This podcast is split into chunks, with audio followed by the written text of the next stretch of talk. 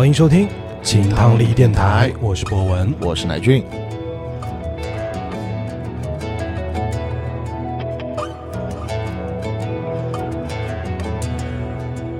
越过山川。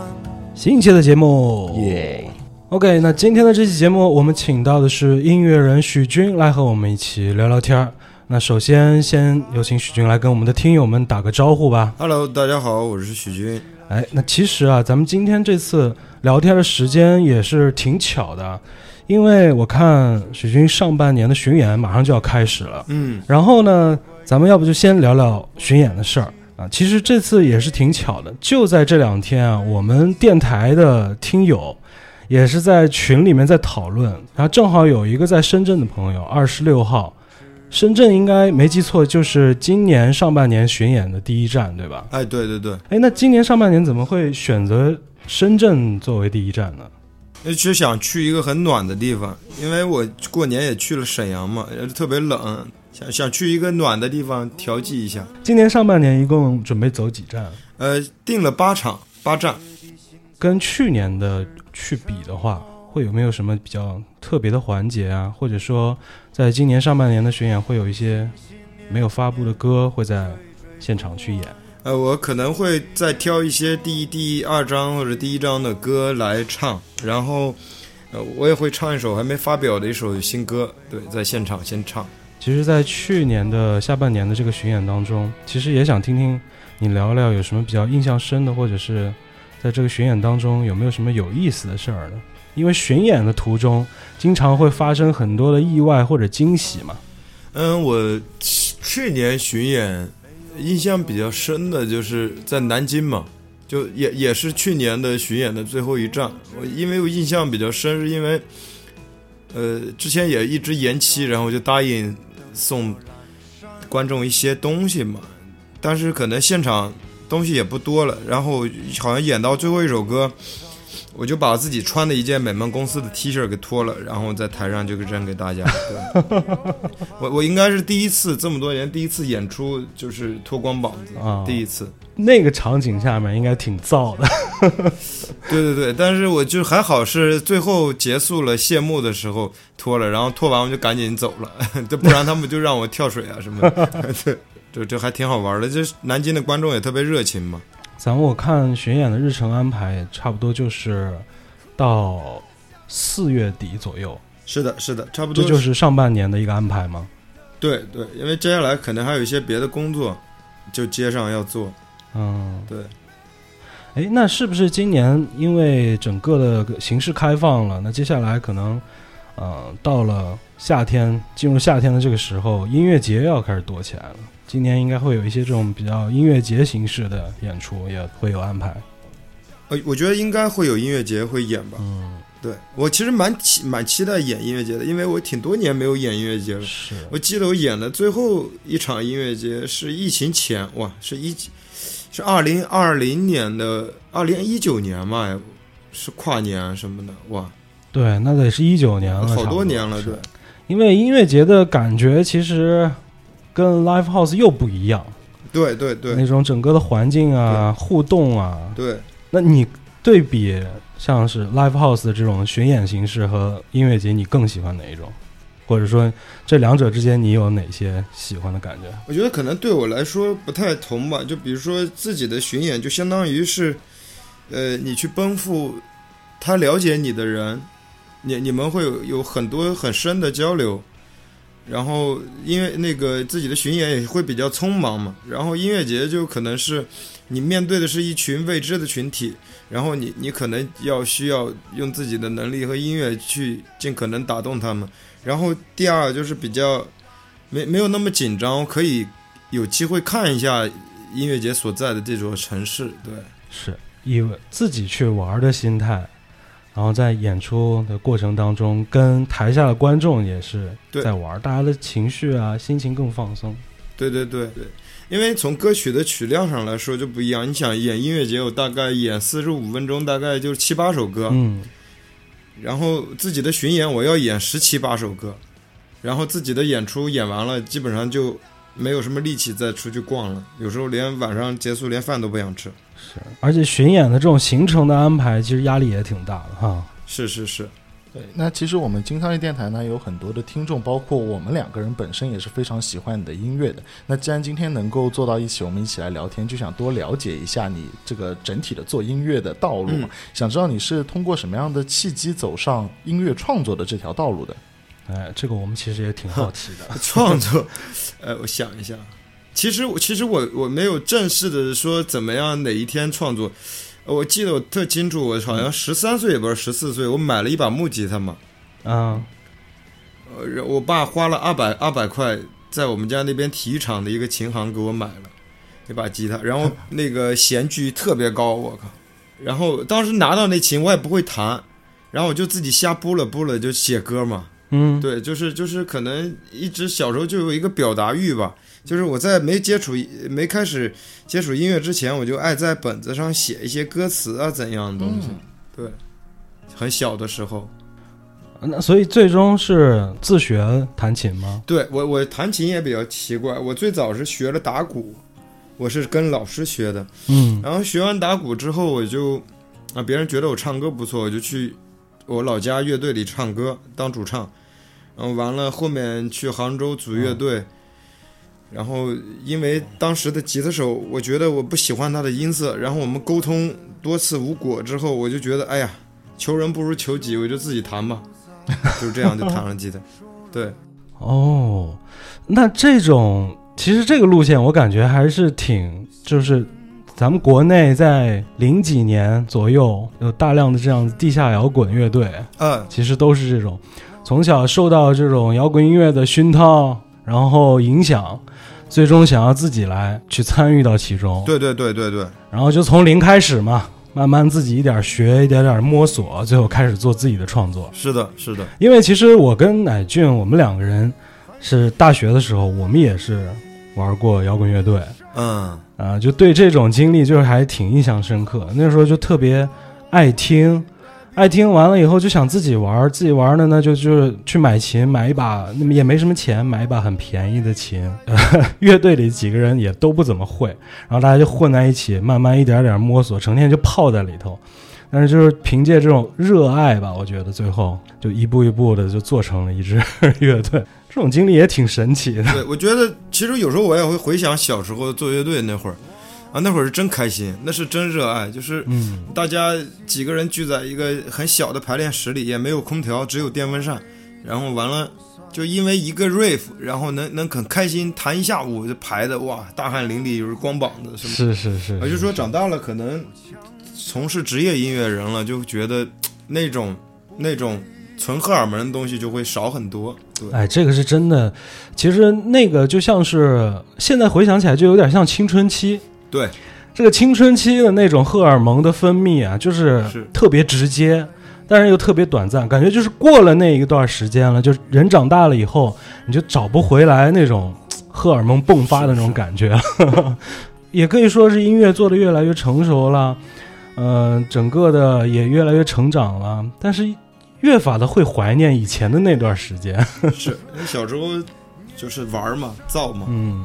对，哎，这个 我觉得这种感觉还是挺相通的啊。那我们在，因为我在看你刚才也说嘛，嗯，整个的这个音乐风格，包括现在我们常听你个人的这些创作，嗯，以前最开始，呃，没记错应该是玩重型音乐，然后后来要又到了树乐队，是吗？对对啊，那这一路上其实我感觉整个这些阶段当中啊，风格差别都还挺大的。那这些改变是因为和哥几个一块玩呢，还是说自己有这样的一个呃心里面寻求的这种风格上的改变的过程？我觉得可能就是自然而然一个变化。其实当时玩重型的时候，我就蛮喜欢氛围音乐的，但但是一直没找到机会做。然后后面自己开始做，就开始可能呃自己做就自己怎么想弄，想怎么弄就怎么弄了吧？对。啊，其实也就是说，还是本来自己内心状态当中就有一个一直想要去尝试的风格，但是这种风格，呃，也不一定就是说是未来一定也就这样了。嗯嗯嗯可能之后又会有一些改变，还会再去尝试新的当然当然对创作风格。啊、那其实因为我跟乃俊我们的这个电台啊，其实我们总喜欢去呃聊聊我们喜欢的音乐。那其实对于呃许军，我们也想跟你聊这个话题。那就是对于自己，其实你自己做的音乐，或者是你喜欢的这个音乐，会不会之前有什么样子的呃音乐人去影响到你？在每一个阶段当中，就我当时听他的歌，对我的影响特别的深。可能小时候，呃，影响的是音乐吧，就可能小时候，呃，喜欢做重型啊，喜欢做做一些氛围音乐，可能受 Lamb of God 啊、什么 Sick Rose 啊、Muse 这种影响，然后可能慢慢长大了，受影响更多的不是音乐了，是审美，哦，对，是是是审美上受影响，嗯。对，因为我觉得音乐也是审美的一种嘛，然后慢慢的就会就会觉得，哎，这个音乐人的气质我很喜欢。那不单的不一定是他写的旋律或者歌词或者他的作品，他的气质我很喜欢，我就去嗯。了解他，然后可能我我我的审美也会跟随他一些变化。对，啊，就比如说这个音乐人，可能是最开始是他的音乐打动我，那最终慢慢慢慢的，我可以了解到他更多，可能有一些音乐人的生活方式，最终影响到了我接下来对音乐的一些理解和审美。嗯，可以这么理解。对，哎，那其实在我我们挺想呃听你说说，就是在每一个阶段嘛，比如说呃，咱们就大致去说，在最开始重型的时候，然后后来树乐队，包括自己现在啊、有没有哪些音乐人是在这个阶段当中经常会去听的？可能在最开始的时候，这音乐人有一点击中我的感觉，然后可能在后面的这些阶段，我爱听的那些，我这么多年一直在听一个，从我开始自己做音乐之后，就一直在听 Bon Iver 嘛。哦，对我呃这么多年一直在听，我只听他一个人的，就是固定的会听他的新歌、他的新作品，看他的新的演出视频的，只有这一个。对哦，就这么多年了，一直就跟下来。对，因为因为我就觉得他满足了我对音乐所有的想象，他的审美我也特喜欢。嗯，对哎，那这个可以展开来聊一聊。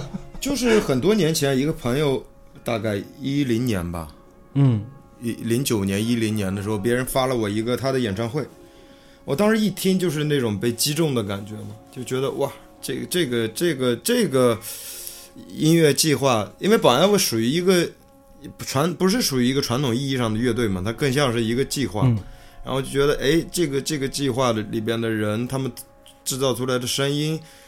呃，哇，符合了我所有对音乐的美好想象，然后我就不停的在听，然后他们这么多年也不停的在变化，呃，但是他们的核心内容还是不变的，我就觉得这个很难得。哎，那其实呃，到时候啊，我们在节目当中也可以放一下这个音乐计划的歌。可以可以，我觉得他们太好听了。嗯我我自己的演出，呃，开场前我都会放他们的歌。啊，作为暖场。嗯，对对，我会呃循环播放一首叫《二十二 Over Soon》那首歌。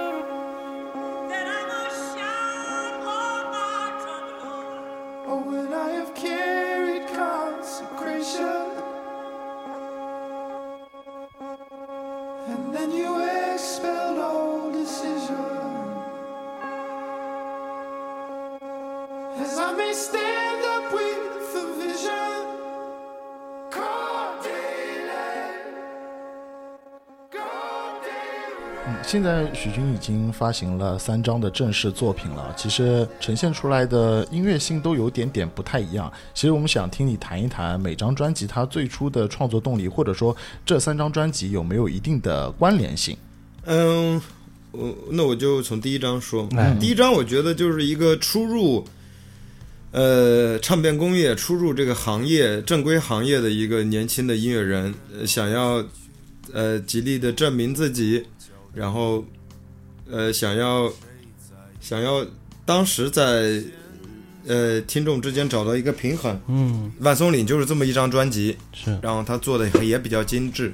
然后到第二张，事实上我没有名字，就是觉得哦，我要冲破一些呃束缚和一些管教，然后我就要做自己想做的。然后他他非常用力，他非常的抒发，非常的、非常的激烈，对。然后到到美梦公司就觉得是一个呃成熟的状态下我做的一张专辑，就是我自己可以掌控音乐。嗯，我觉得我应该表达出我想给大家表达的东西，我我有这个能力了。然后美梦公司就是一张这样的唱片，对，哦，它就是一个循序渐进的过程。我觉得，其实有时候我回看我这三张专辑，我觉得也蛮有意思的。我我能从我的音乐里听出来我自己的变化和成长。嗯，对，对，因为因为就是表达的出口都不一样了嘛。因为第一章、第二章可能我一直还是在写我嘛，嗯嗯，然后到第三章我就试着用别的视角来写了。我觉得这个对我来说还蛮重要的，就是因为你老写自己会写完的嘛，所以你要跳脱出来写写别人，写你看到的这个世界。啊，哎，我觉得这就是有帮助的。以一个第三人称视角去跟大家来聊一聊我看到的这个世界，我的感想，嗯。啊，大家有一点这种一起聊一聊的感觉，对对对对，就是就是觉得，嗯，没有这么俯视了，对，嗯，更多的是平视，也没有这么严严肃，对。嗯啊，其实咱们以前也是老去聊一些呃音乐人的这个作品的阶段嘛，啊，对就会很有意思。那些不同的变化啊，可能最直接的就是心境的一种变化，嗯就是。真的对我觉得这三张专辑当中，第一张就能够听得出来是一个，其实我觉得就是一张很成熟的作品。嗯嗯、但是最终这张作品表现出来的，更多是让大家看到了这个音乐人是介绍给了大家，它是一个比较全面的状态。嗯嗯那在这里呢，我其实我从我个人的角度去理解，我在第二张的专辑当中感觉的其实就是，那既然这个事儿给我带来了信心了。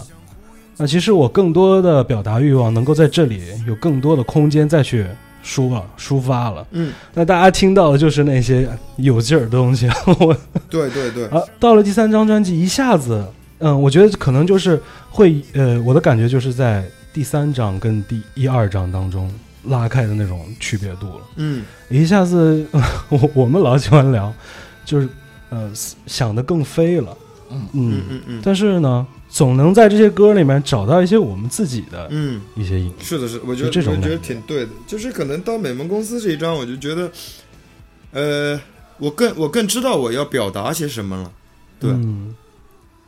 呃，然后我我也更清楚我自己的音乐性在哪里，我更多的其实是想把我的审美传递给大家，嗯，我觉得光从嗯，其实，在听专辑的第一开始，嗯，不会特别的呃有很多的注意力在于内容上面的表达，可能音乐性、旋律性是第一能够抓住的。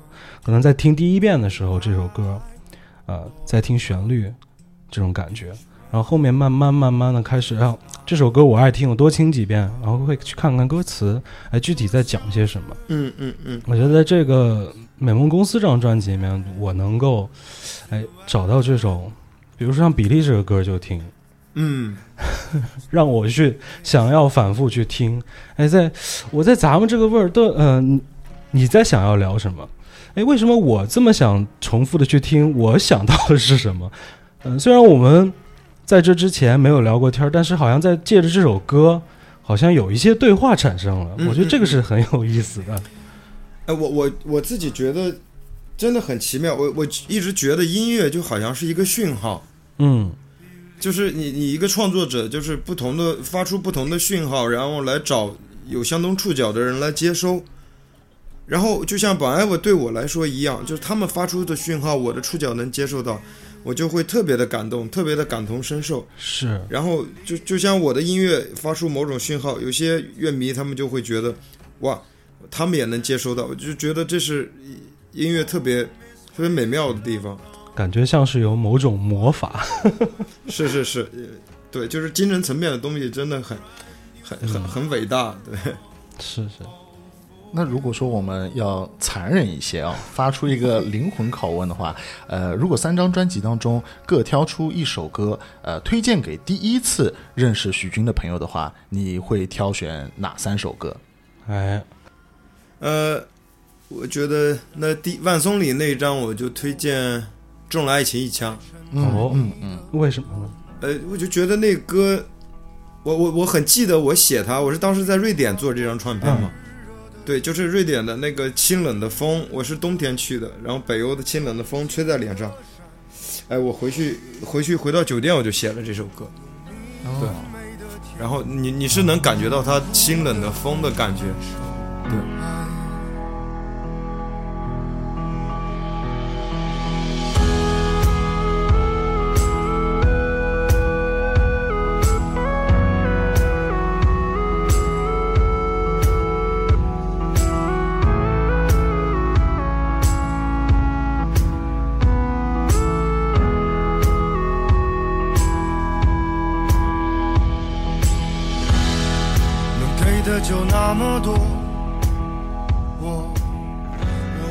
第二张我推荐，我推荐 Hero，嗯，对，它是一个一个一个庞大的冗长的一个一个故事，一个一个刺激感官，包括让你会最后长舒一口气的一个一个很长的故事。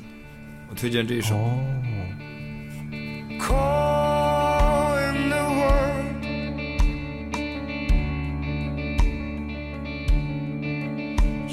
shining in the night.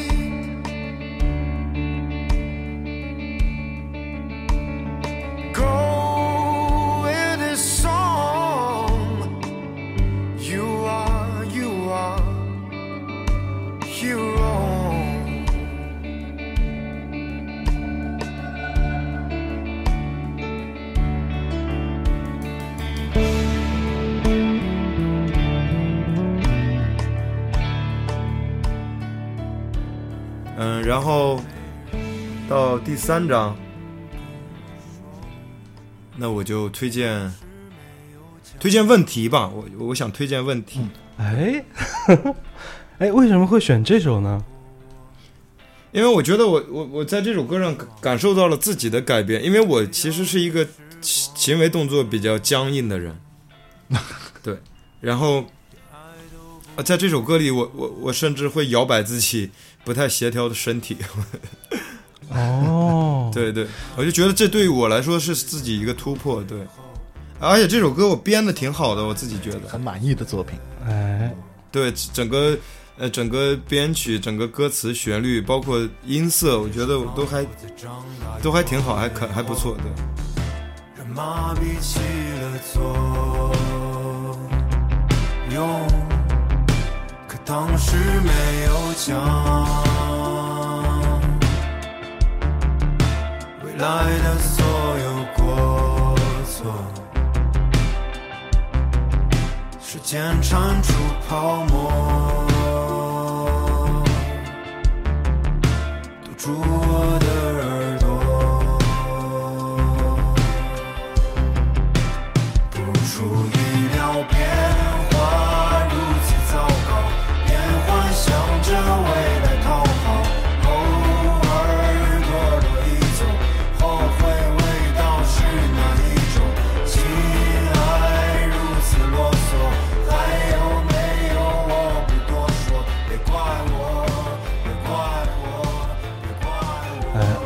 那我觉得就在这个环节当中，到时候我们的节目呈现出来，其实就把这三首歌啊，我们在聊天的过程当中就穿插在里面。哎，我们会有一些呃新的朋友，第一次来听到许君作品的朋友，这三首歌正好三张专辑当中每一个一首，来认识一下许君。他在做一个这种介绍的感觉，一一开始一个见闻的感觉，然后一个内心力量的感觉，然后这边又有一些改变的一个状态，嗯，每一个都很不一样，挺有意思的。对，我觉得这三首歌比较能代表我这三张专辑我创作的时期的一个一个一个缩影吧。嗯，哎，这个因为我我想问一下，这三首歌就是跟嗯在最初专辑当中是算是嗯主打的这种主推的歌吗？我我专辑一直都没有做过主打歌这一说，就是没有过这种安排，就是这张专辑里面哪一首要去主推的？没有没有没有，全部都是自然发酵的。而且我我比较喜欢那种，呃，一首歌呃一张专辑就是一下发出来。啊、对然后最终看大家听完了以后哪首是主打 对对对对对，啊？看大家大家觉得跟我觉得一样吗？哎，哎，那到时候其实我们也是很一直在做节目分享音乐的过程当中，也是总跟听友们去交流。就是其实对于一个音乐人的作品，我们更加希望的状态就是去呃听到他的一首好听的歌，接下来我们要去听他完整的专辑，嗯这个故事才能完整，否则就只有一个片段，就跟看短视频一样，他的整个感受是不完整的。对对对，那如果有了这三首歌作为一个引子，哎，看看到时候大家再去，呃，听完整个专辑还会有什么感觉？到时候我们也想跟呃听到这期节目的朋友也能够再去深入的聊一聊。嗯嗯嗯，其实这三个专辑也聊过了，刚才巡演的计划也聊过了。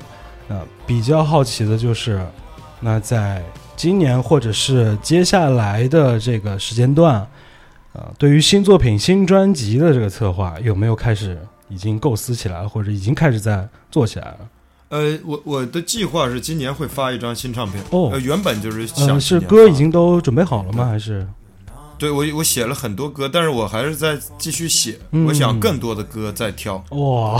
比如说四十首挑十首，或者五十首挑十首。那这一次的新专辑，比如说在主题啊或者风格上面，会有什么呃跟之前不太一样的点呃，？我其实专辑没有在意过主题，一直以来，包括主题和风格我没在意，我我我觉得更多的是气质。可能这张专辑我我不知道我之后会做成什么样，因为我我哦好多都没有开始弄，它只是 demo。我我就但我就希望它会简单，你简单再简单一点，再简单一哎。，那会不会是说，就是呃，先写歌，最终在这些挑出来的歌当中，它可能会自然而然的，就像是不同的元素拼凑成了一个概念或者一个故事的感觉。哎，对对，我比较喜欢这样，美梦公司就是这样，哦，就是我我把这些歌作品先先选好，嗯。然后我们觉得，哎，它是因为这些作品，它会很体现这个时这个时期我的气质嘛，然后哎，它就自然而然生成了一个一个很关键的东西就出来了，对，而不是说呃我要跟 N 二聊天，嗯，呃下一张专辑我要写一个一个一个一个行李箱的故事，我就围绕着行李箱来写，而、不是这样。哦，那这样子其实更自由一点。对我可能帮别人帮别人做唱片，我可能可能会就如果要写一个行李箱，我就围绕行李箱来写。但我自己的唱片，我不想这样做。啊，对，然后我们下面正好想要问一下，因为你除了自己是一个呃音乐人啊，自己发专辑之外呢，其实你也也一直在为其他的歌手啊、公司啊去写作品。那首先它的出发点会有什么样不一样嘛？因为你要为其他人去写歌的话，这种旁观者的角度跟你自己写歌角度是有什么样不一样的感觉？呃，我其实这么多年，我觉得我给别人写的歌不多，嗯但是给别人制作的东西多。我我写还比较嗯比较比较挑选嘛，就是觉得我的作品跟这个歌手会不会契合，就也不是什么样人都写。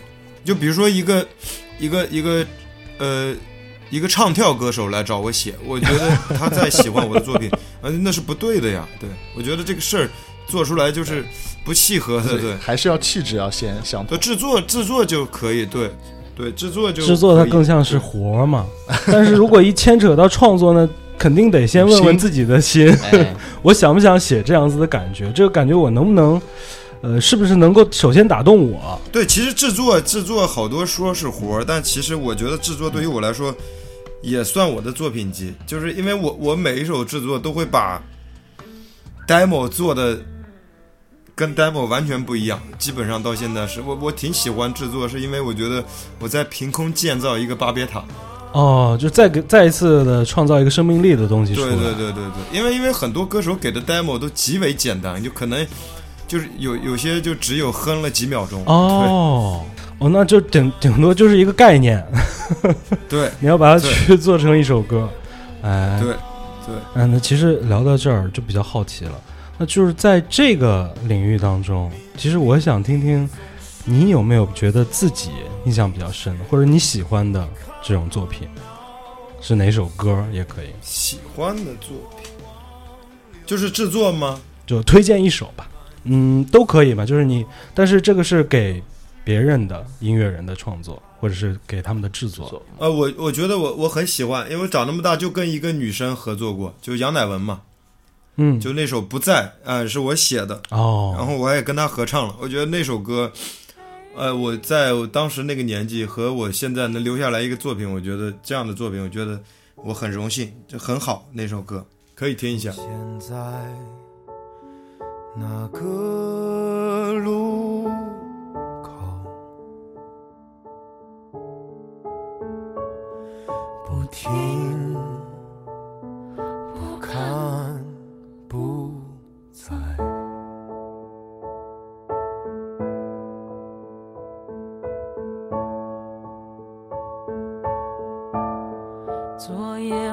中醒来，已忘了怎样摇摆，就轻轻松松、慢慢的想起爱。昨夜梦中醒来，才发现早已释怀。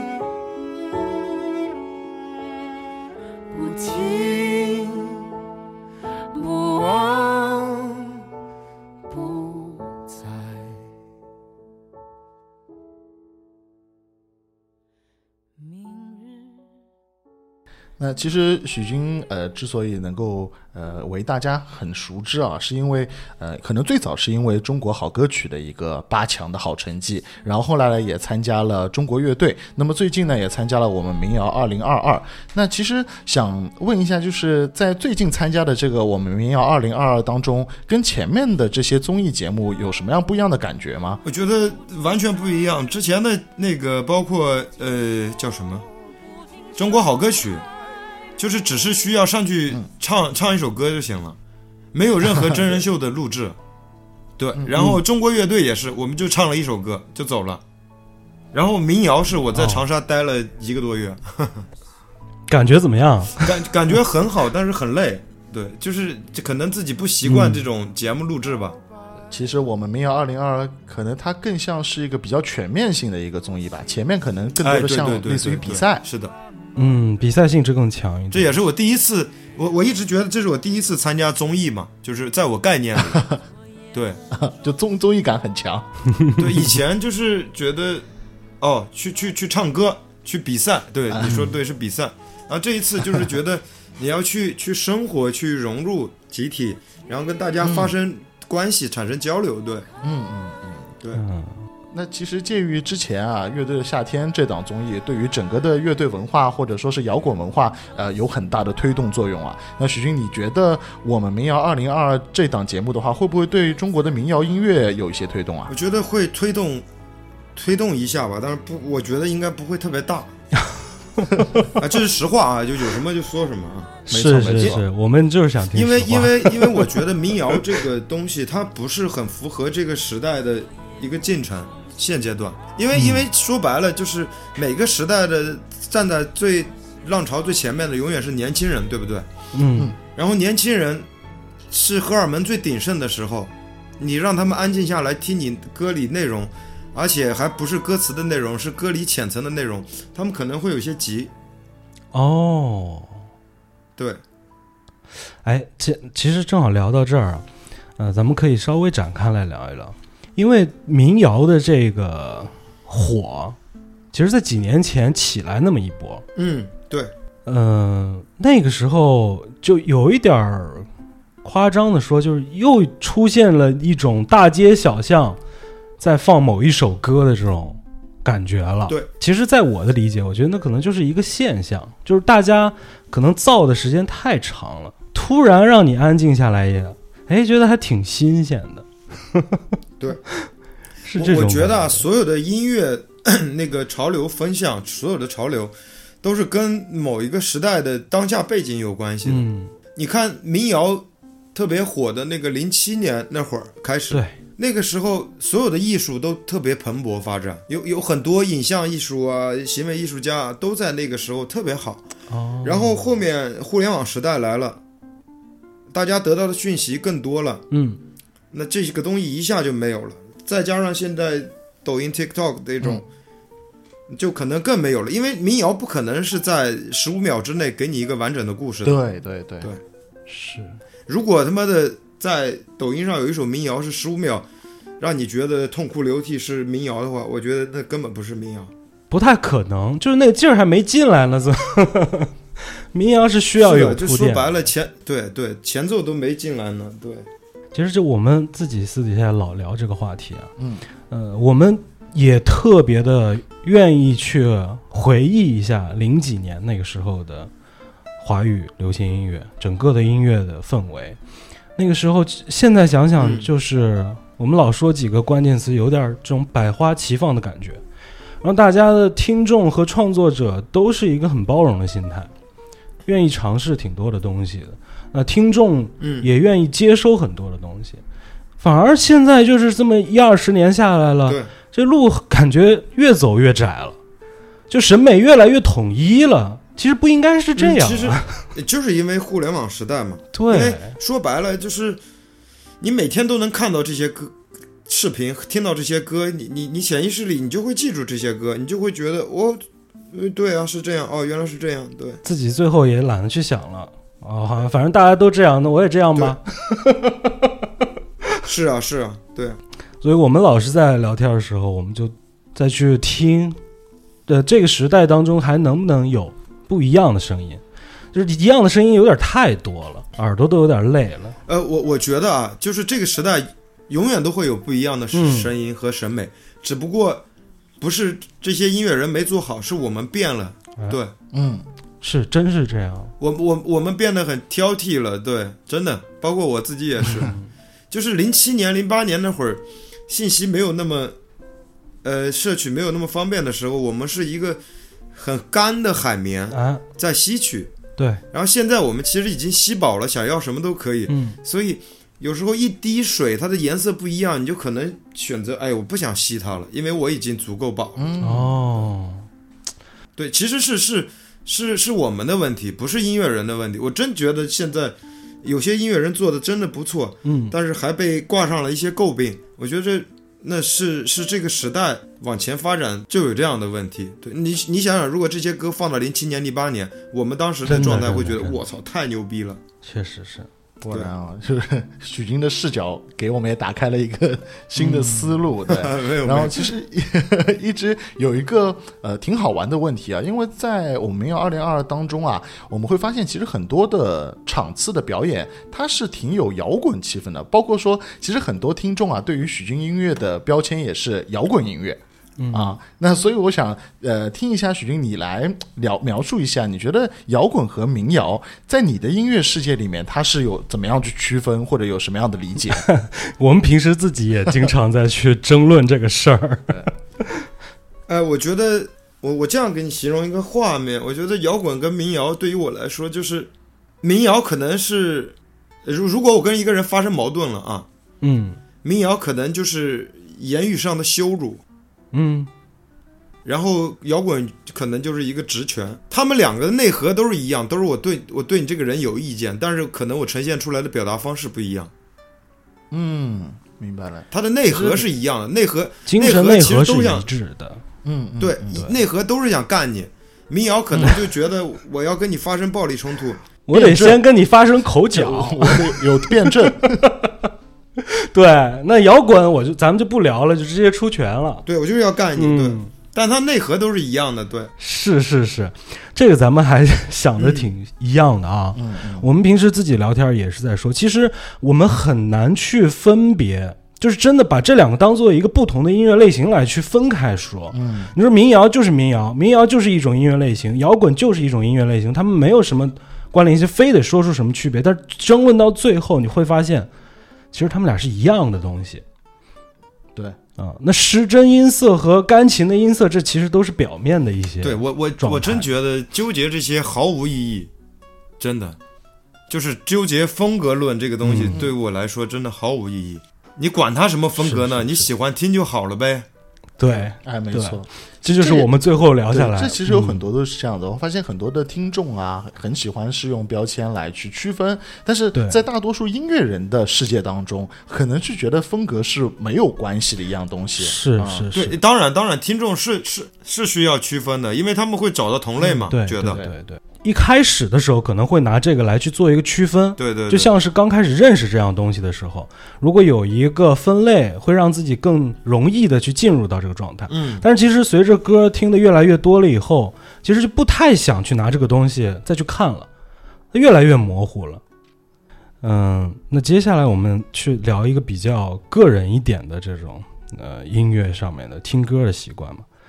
嗯，就刚才不是也提到了吗？就是对你影响比较深的音乐人，你说了他还在你的巡演过程当中要拿他的歌来去做暖场，其实也是给自己的一种呃暖场的感觉、热身的感觉嘛。对，那其实自己在除了平时做音乐演出之外，那你自己听歌，其实我们挺好奇的，你自己会听什么样的音乐？比如说你的自己的私人歌单，顺便一起聊天儿，一起分享一些你自己平时喜欢听的歌，也给我们的听友、我们的粉丝我。我我平常听歌我不会去找，我就是嗯，放电台听，就比如说网易或 Spotify，就直接电台听，听到哪一首我觉得不错，我就啊点红心收藏，然后我觉得不喜欢我就跳过，对，就是这样那其实。跟我们很大多数的听众都是一样的，私人 FM。嗯，对对嗯其实平时你在听音乐的场景上面会怎么样？比如，因为大多数音乐人可能听音乐会比较累吧，就音乐人的脑子里面可能都会有很多的叫音符，然后在听到一些歌的时候，应该会非常的认真。呃，你还是说平时我们通勤啊各种各样的时候，你也会呃当做背景音乐来听、呃，我之前有一个固定每天听两个小时，因为要健身嘛，嗯啊？对，就就听不同的歌，就是然后最近半年没怎么听，是觉得脑子里信息量有点多，不太想听音乐，就有时候想听了就找一首听。有点审美疲劳了，想调节一下。对，就是觉得不想不想这么音乐了。对，就以前的生活全围绕着音乐，我觉得之后我想玩儿。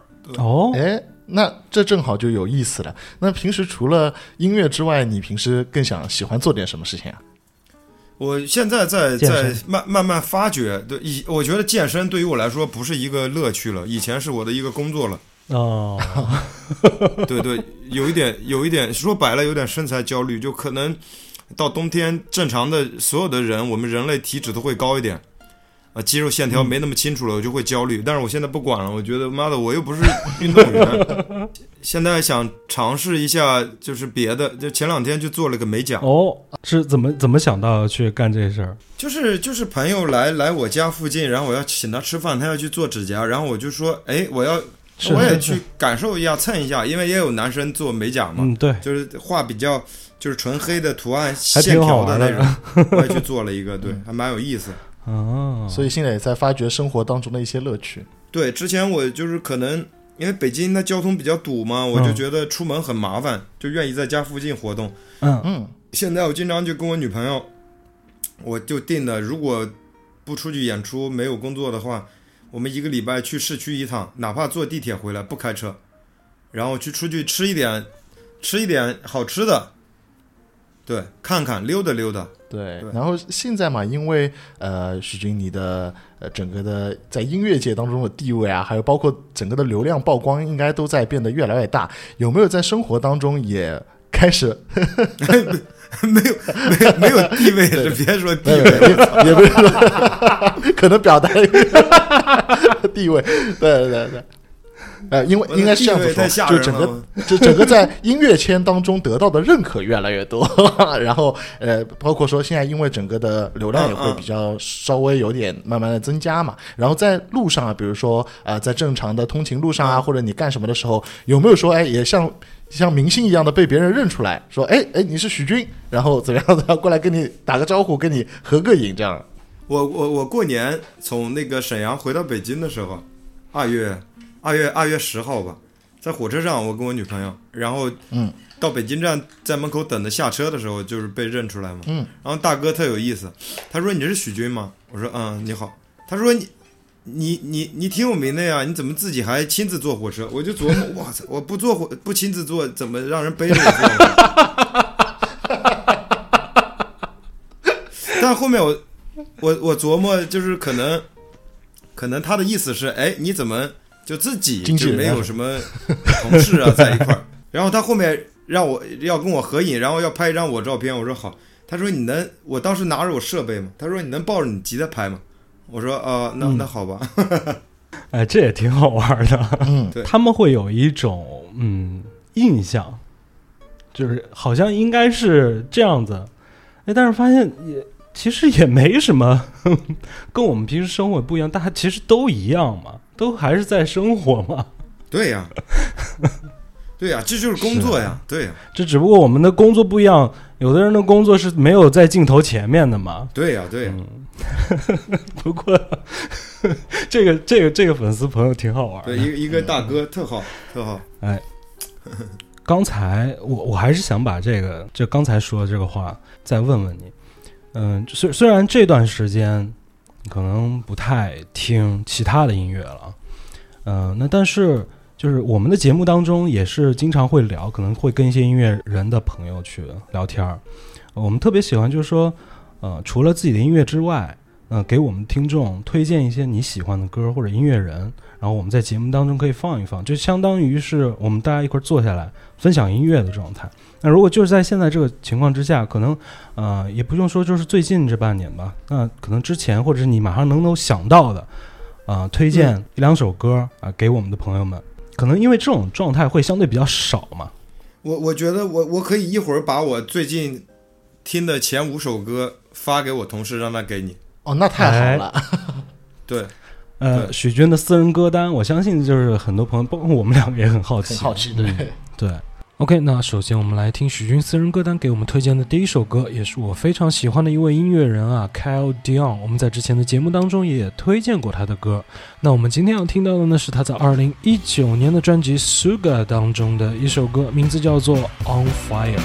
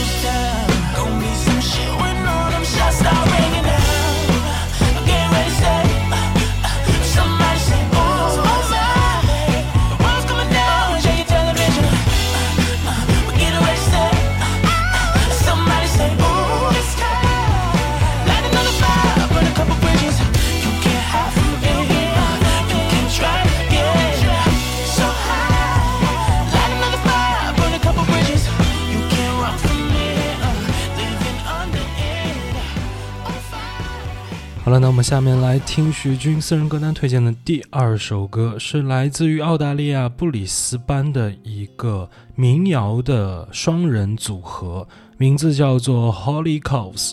那我们今天要听到他的歌呢，名字叫做《Blessing》。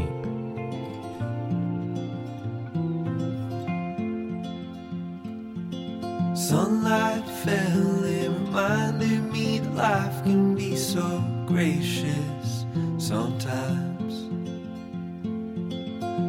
I felt like everything around me was connected somehow. Mm.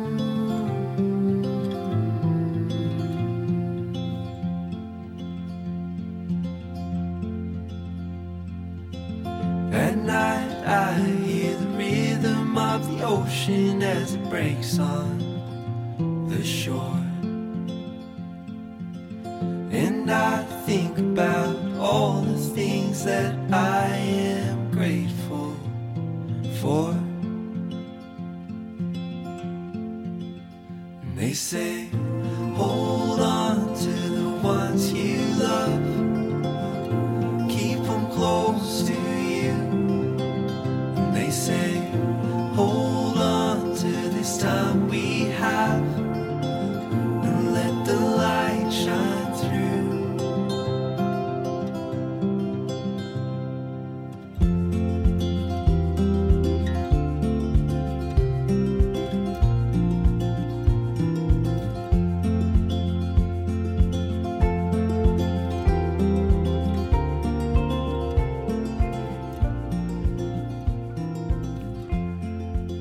非常好听的一首歌，而且联想到这个组合是来自于澳大利亚的布里斯班，马上能够想到那种暖洋洋的环境。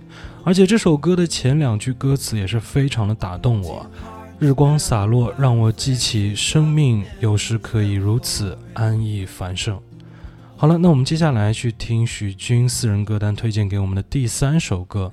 那这首歌呢，也是他非常喜欢的氛围音乐的质感啊。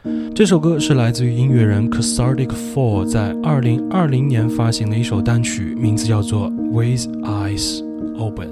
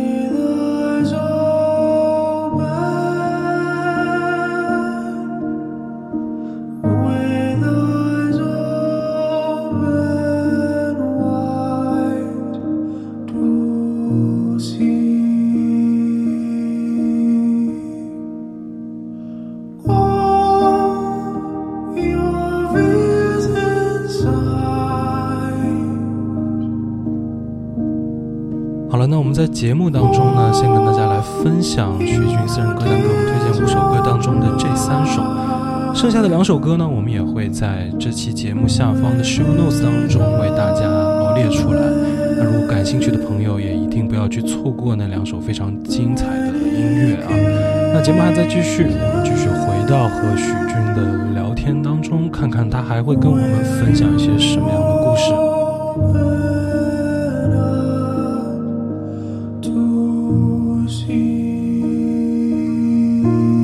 今天咱们聊天最后一个问题啊，那其实这个问题就是，呃我觉得可以飞一点。很发散啊，因为就像我们最近的一张专辑《美梦公司》的名字是一样的。许军，你能跟我们谈一谈你人生最大的梦想是什么吗？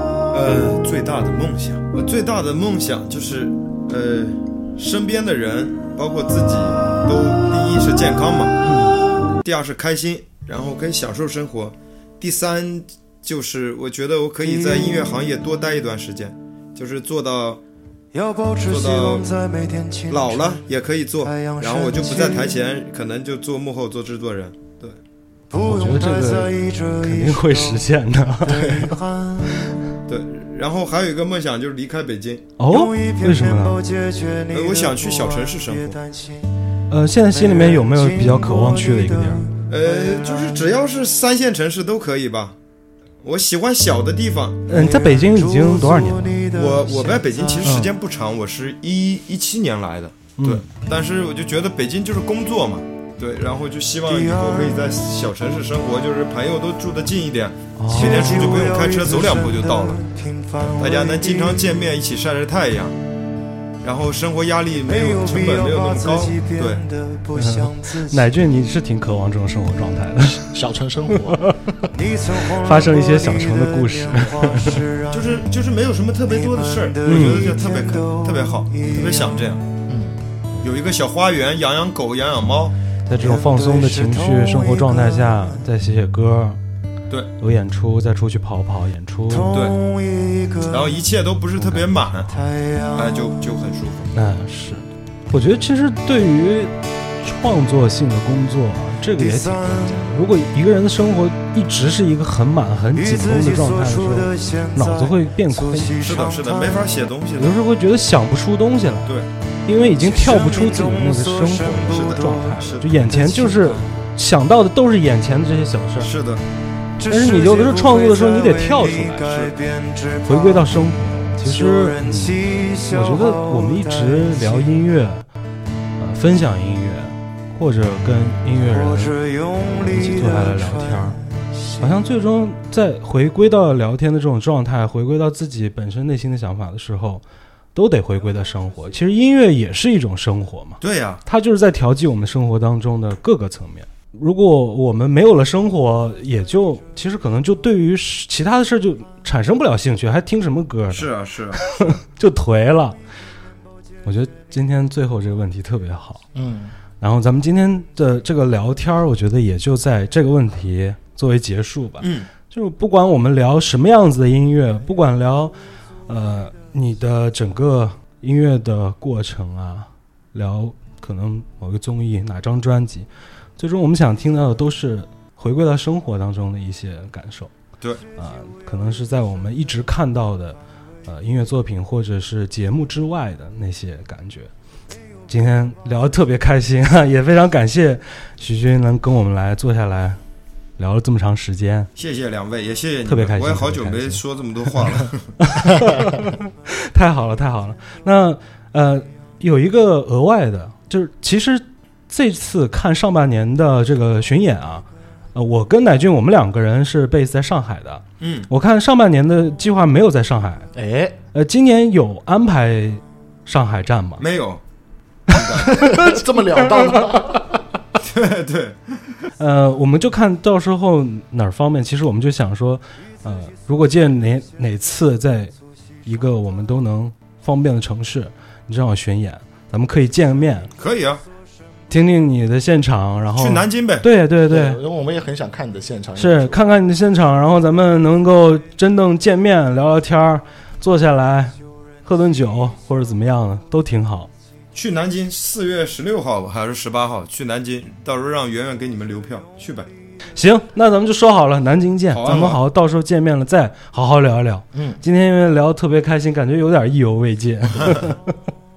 南京再聊。行行行，咱们南京再聊。